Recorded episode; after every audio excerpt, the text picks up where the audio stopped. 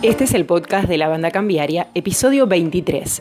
En este podcast vamos a charlar, vamos a dialogar con Carlos Rodríguez, quien fue ministro de Trabajo de la provincia de Santa Fe durante la administración de Hermes Wiener y también un especialista en temas laborales, actualmente docente universitario con él vamos a dialogar sobre el escenario laboral en la pospandemia y también sobre la nueva situación vinculada con la ley de teletrabajo.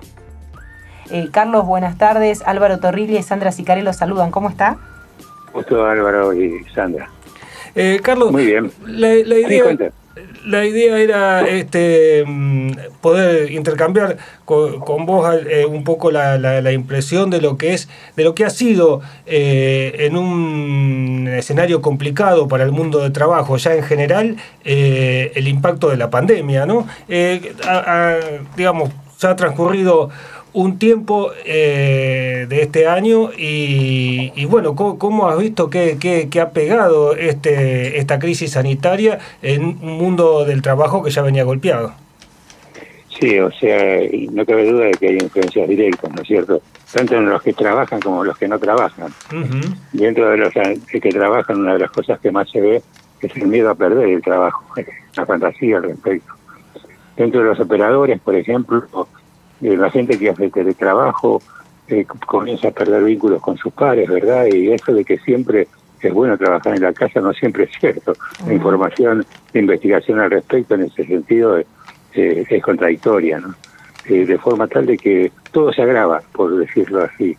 Y, y se agrava fundamentalmente lo que es el mundo laboral, ¿no? La posibilidad de trabajo, de trabajo. Creo que estos son los problemas más acuciantes en este momento y aunque se ve una leve mejoría, aquí en Buenos Aires, por ejemplo, donde estoy ahora, eh, uno ve ya un tráfico de coches como, como fue habitualmente, pero esos son los sectores más deprimidos donde hay que buscar cómo se van agravando las cosas. En este sentido, decir, eh, está muy bien la ayuda que el gobierno da, ¿no pero eso no puede ser una cosa perenne. Cada hombre quiere realizarse a través de su propio trabajo, cada hombre y cada mujer.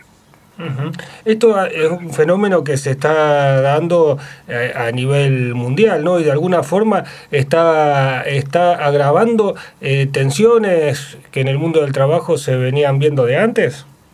Sin ninguna duda. Mire, yo eh, justamente tengo mañana un congreso en Uruguay, obviamente por, por los medios modernos, ¿verdad? Luego tengo a los pocos días uno en Perú.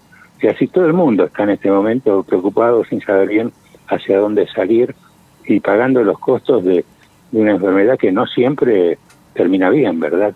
Inclusive en este momento se está viendo mucho el tema de ciertos síntomas que tienen en la cronificación, impactos cerebrales de los cuales no se hablaba hasta ahora. O sea, creo que sabemos tan poco que, bueno, y todos tenemos la ilusión de que el año que viene tengamos alguna vacuna que realmente nos saque de esto, porque el, el territorio el territorio laboral con el que nos vamos a encontrar acabada la pandemia es no solamente la falta de trabajo, sino va a haber una secuela importante de trabajadores enfermos a los cuales va a haber que escoger qué tarea darle. O sea, el problema es grave, complejo, ¿eh? y, si quiere agregarle a todo esto el panorama económico con la depresión, tanto aquí como en todo el mundo, estamos hechos, ¿verdad? Carlos, usted mencionaba hace un ratito el teletrabajo, que no siempre es lo que se vende, ¿no? Como tal, eh, en la Argentina, bueno, se, se, ensayó una legislación un poco que, es muy nueva sobre esto. ¿Qué, qué opina de eso? ¿Cómo, cómo ves la ley?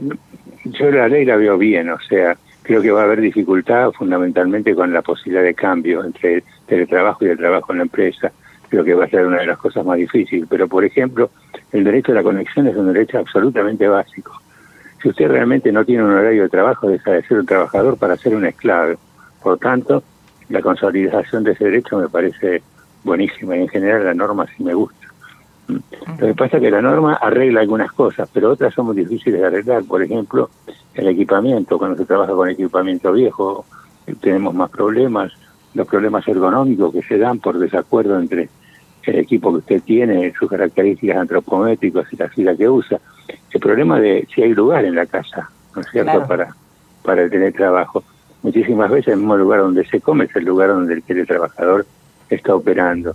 Y esto no es bueno porque se confunden mucho los roles, al revés. Nosotros aconsejamos que inclusive se tapen cuando no se trabaja los instrumentos de trabajo, que, que, realmente no se confunda la, labor con, con el descanso y que los descansos se tomen sin ninguna duda como que se coman las tres comidas, como que no se trabaje en pijama, es decir, son una serie de consejos para que el trabajador siga sintiéndose como un trabajador, porque lo es, y, y, no pierda de norte su propio crecimiento, porque uno de los problemas de muchos trabajadores es que comienzan a tener distanciamiento de los cuadros gerenciales, no tienen una comunicación fluida, temen no solo perder su trabajo, sino a no evolucionar en su trabajo. Esto es un tema que vemos muy a menudo. De, forma tal de que eh, hay mucho, yo he trabajado bastante sobre este tema y sigo trabajando sobre él. Hay mucho para hacer todavía, además de la ley. Y una de las cosas centrales es de que tenemos el trabajo regular, por ejemplo, un trabajo bancario, y trabajo precarizado a través de, de contratos efímeros o sin contrato, trabajo en negro también de este tipo. Estas formas de estas formas que tenemos en el mercado de trabajo son una preocupación constante y, y va a haber que definir toda una política para acabar con ellas.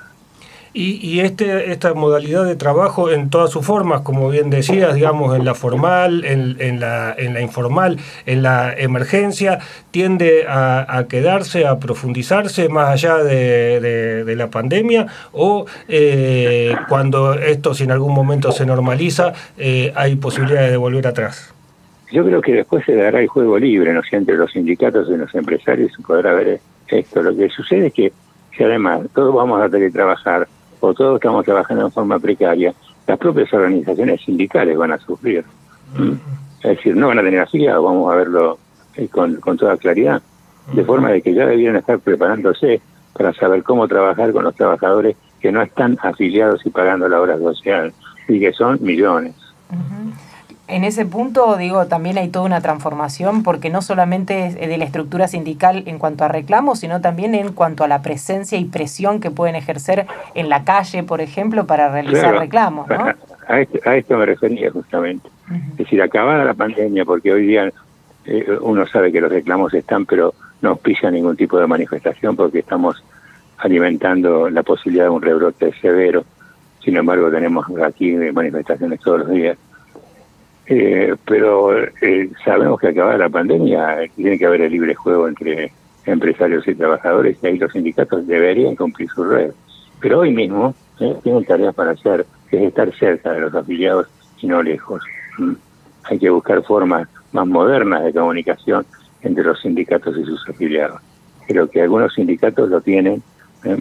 pero hay muchos que todavía están en pañales. En, Banco Macro, cerca siempre. Otro tema que ha crecido con otra modalidad, digamos que ha crecido con, con, la pandemia y que también se entronca un poco con una tendencia que, que se venía desarrollando, es el tema de, de, las plataformas, del trabajo tipo el de, el de, el de los deliveries, eh, este tipo de, de modalidad que eh, implica una suerte de precarización también, pero que a su vez este, crece eh, a un ritmo bastante importante, ¿no? ¿Cómo, cómo se ataca ese problema? Es un problema que la propia OIT ha tomado, ¿verdad? Pero lo que lo que dicen los pronósticos es esto, en vez de achicarse, se va a expandir más. Y esto sería realmente muy desagradable, muy malo para los trabajadores. O sea, allá hay lugares donde la uberización, y de esta forma lo llaman por, por, por, Uber, es, es un hecho, ¿verdad?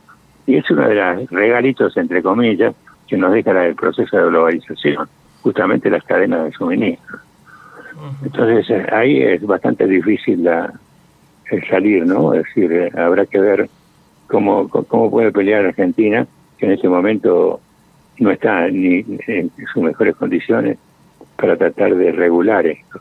Pero a mí no me cabe ninguna duda de que esta forma de trabajo embosado, que son los RAPI y todos los demás que hacen servicios domiciliarios de comida, son unos pobres chicos que deberían tener protección. En algunos casos acá se ha conseguido al menos que tengan un seguro de accidentes, pero eh, lo natural eh, sería que tengan una relación de otro tipo, una relación normal de trabajo. Pero en el mundo lo que se dice es que esos contratos por término indefinido que había antes eh, se van a extinguir y que ningún trabajo va a durar demasiado. Es decir, va a estar el cambio de trabajo va a ser una cosa habitual en los trabajadores. Con lo cual eso arrastra toda una serie de problemas entre otros, no terminar de, defenderse, entre comillas, también dentro de un trabajo cuando se salta al otro. Pero dicen, dicen que el mundo de mañana viene por, por este lado. Yo ayer di para el Colegio de Técnicos una charla sobre el futuro de la salud y seguridad en el trabajo. Esta es una de las cosas en las que hacemos pie, ¿verdad? ¿Y la inserción también de los jóvenes va a ser distinta en su primer trabajo? Digo, más allá de lo que hoy vemos como la gran precarización, digo, ¿va a haber una forma distinta de insertarse en sus primeros trabajos? Habrá, habrá que verlo. yo no soy demasiado optimista. Creo que por ahora, durante un tiempo, todavía seguirán pagando el iniciarse, ¿no es cierto? Eh, pues tal vez no sea así, es una ocurrencia mía nada más, mala ocurrencia pero no veo en el corto plazo. Me cuesta mucho trabajo pensar cómo salimos de la pandemia y, y cuándo. Y si esta, estoy convencidísimo de que esta es la primera de una serie de pandemias que, que vamos a tener y para la cual eh, creo que hay que esperar. lo, lo más importante para el mundo que viene es preparar la salud o la atención de la salud, porque va a tener una necesidad y una prioridad que nunca tuvo es decir, eh, en general los epidemiólogos, como la gente que hace medio ambiente, reconoce esta enfermedad como una enfermedad transmitida por los animales. ¿Y por qué transmitida a través de los animales? Sinceramente, la rotura de una cantidad de equilibrios ecológicos. O sea que ya los mundos, digamos que antes veíamos como ajenos, eh, empiezan a tocarse lo que es la salud de los trabajadores con la salud medioambiental, con, con la salud pública en general. Y este es un problema que hay que analizar y verlo, verlo con proyección hacia el futuro, incluso para determinar las especialidades que son necesarias.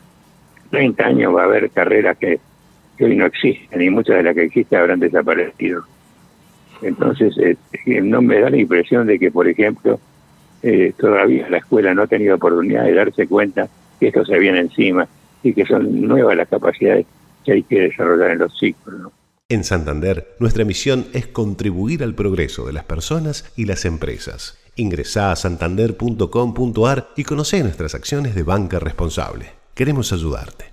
Es en este ámbito de la salud pública, de la salud, de, la protección social, de los servicios comunitarios, en donde puede estar un poco el mercado laboral del futuro, por lo menos uno de los mercados laborales del futuro. Yo creo que sí, ese es uno, el otro es la energía, otro es el transporte, que son, eh, que otras son todo lo que es eh, administración, ¿no es cierto? Creo que la producción, la etapa industrial productiva eh, va a estar muy achicado por las nuevas tecnologías, con lo cual el mundo, el mercado de trabajo va a ser absolutamente otro. La automatización va, va mm, a a destruir en forma neta puestos de trabajo o es probable que eh, el impacto que tenga en la economía pueda abrir nuevos caminos para, para puestos de trabajo? Yo creo que se van a crear otros. ¿eh? En este sentido, ya cuando apareció la computadora hubo gente que prácticamente te daba como, como futuro el apocalipsis. Y esto no fue así, espero que tampoco lo sea, porque se crean nuevos. De hecho, se crean nuevos, nuevos conocimientos. Lo que hay que saber es de que la educación ahora, a partir de ahora para adelante, debe ser permanente. Que se recibió de médico antes, tirábamos dos años sin leer un libro porque no cambiaban mucho las cosas. Acá en dos años va a cambiar absolutamente todo. Es decir, entonces el, el, estar preparado para la educación continua es un elemento diferencial en el mercado de trabajo. La creatividad es un elemento diferencial en el mercado de trabajo del futuro. Eh, estos son elementos que hay que alimentar.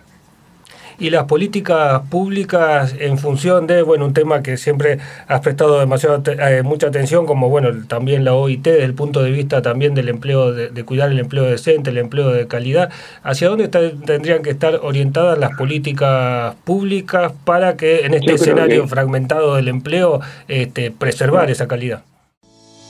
Hoy más que nunca, Grupo Transatlántica tiene como prioridad trabajar cada día para desarrollar todos los negocios financieros y bancarios disponibles en el mercado. Sólidos y versátiles, somos los únicos en la región que ofrecemos banca digital, corporativa, desarrollos inmobiliarios, operaciones bursátiles y cambiarias. En cada oportunidad de negocio, estamos presentes construyendo futuro. Grupo Transatlántica. Estamos juntos. Yo creo que, que, la filosofía de trabajo de gente hay que conservarla y la y hay que desarrollar más al lado de ella la de empleos verdes de la OIT, eh, empleos vinculados a un mundo más sano. Creo que son dos cosas que, que debieran impulsarse, no sobre todo desde hacer trabajo.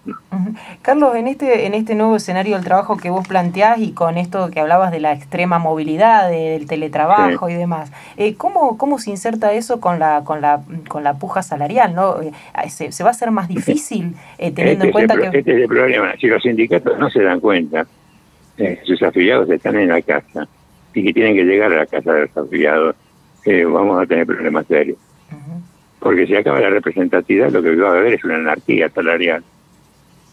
Entonces creo, creo que es indispensable que los sindicatos se preparen.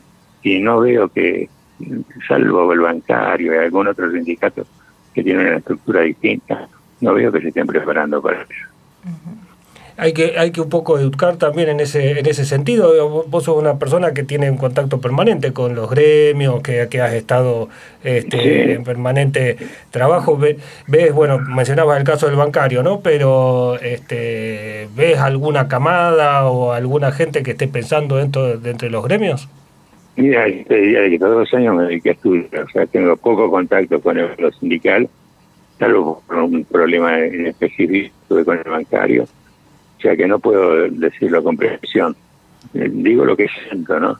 Siento que no están ayornando la sensación. Al principio era confiable, se podía descansar en mí, aunque reconozco que mis cuerpos ya no pueden soportar la misma carga. Por eso me voy, pero le doy paso a una nueva generación de sillones que cuenta con todo mi respaldo. Es hora de dar lugar a un nuevo sillón en Banco Santa Fe podés pedir un préstamo personal desde 10.000 hasta un millón de pesos para lo que necesites. Banco Santa Fe, acá, para vos. Válido para cartera de consumo. Desde el 1 del 11 del 2020 hasta el 30 del 10 del 2021. Consulta toda la información y condiciones de las líneas en www.bancosantafe.com.ar. Te retomo el tema de, eh, hablabas del tema de la salud, este, bueno, de, de, la, de, la, pandemia y el impacto en los trabajadores y las secuelas que, que va a dejar esto. ¿Cómo has visto la, la, gestión de salud, el sistema de, protección de salud de los trabajadores este, en el marco de esta, de esta pandemia? Yo creo que muy bien, o sea, gracias a la inversión enorme que se hizo con este nuevo gobierno, porque no tuvimos colapso del sistema sanitario, cuando podíamos haberlo tenido como lo han tenido otros países. Ya solo esto basta para decir de que el Ministerio de Salud marchó muy bien ¿Y, al interior de las empresas, o sea, qué es lo que es un poquito palpable? Las empresas no, también se la toman en serio, ¿verdad? Porque hoy ninguna empresa está trabajando sin protocolo. Porque eh, entonces en esto lo que yo veo es de que ha habido eh, bastante trabajo. Mm, eh, yo he tenido contacto 20, 30 empresas y están guardando las cosas como se debe, porque bueno, nadie quiere enfermar finalmente, ¿no? ¿Los comités mixtos en donde funcionan se han probado eficaces en, en esta emergencia? Sin, sin, ninguna duda, están trabajando en eso. Y de, hecho, yo tengo una charla ahora del 2, creo que es, eh, es una charla final de un curso que está ahí en Rosario por, por vía así de, de, de la tele, digamos, que voy a hablar justamente de eso, de cómo trabajar para obtener resultados en los comités porque no siempre la gente tiene la preservación, la preparación necesaria. Pero de todas formas, no hay ninguna duda. De hecho, ayer yo estuve hablando de 150 personas y la mayor parte de ellos miembros de comités. Llegó la Chevrolet Tracker, la nueva normalidad de las SUV. Una normalidad que establece que tus viajes sean con Wi-Fi y motor 1.2 turbo, que puedas contar con asistente de estacionamiento y sistema de frenado de emergencia Conocela ahora entrando a chevrolet.com.ar. Y en este caso, ¿crees que pueden llegar a proliferar teniendo en cuenta que a veces los comités eran tenidos como una cuestión de segundo plano para las empresas y siempre era... Sí, esto, esto depende de los propios trabajadores y su organización sindical. Si la organización sindical se preocupa, todo eso va bien y si no, sabemos. este, y, y, y, desde otro lado, este, ¿cómo, cómo si podés evaluar cómo respondieron las ART, por ejemplo, en, frente a esta crisis. Y de entrada escapando el bulto, ¿verdad? Eh, no sé exactamente cómo terminara, pero he visto reclamos de la CTA con el tema de si eso no es una enfermedad provisional. No hay ninguna duda que es una enfermedad profesional en determinadas poblaciones, ¿verdad? Pero bueno, eh, la verdad es que el día que se decidió hacer un seguro privado, sabíamos que la ganancia es un elemento central de ellos, sino la prevención. Acá en la provincia de Santa Fe, después de mucho tiempo y de mucho resistir en algunos ámbitos, eh, finalmente eh, la, provincia adhirió a la ley nacional. ¿Consideras que es un avance? ¿Cómo, ¿Cómo lo ves a eso? Mira, yo creo que era una cosa bastante natural, ¿no? Es decir, en el sentido de que en ningún país del mundo uno puede operar judicialmente antes de acabar el circuito administrativo. O sea, y esto que se ha, se ha decidido que hay que pasar primero por el administrativo, no me parece una cosa loca. Yo siempre pienso en el sistema más allá de las ganancias, ¿no es cierto? Si fuera un sistema de seguridad social estatal, estaría diciendo esto de la misma forma, ¿verdad?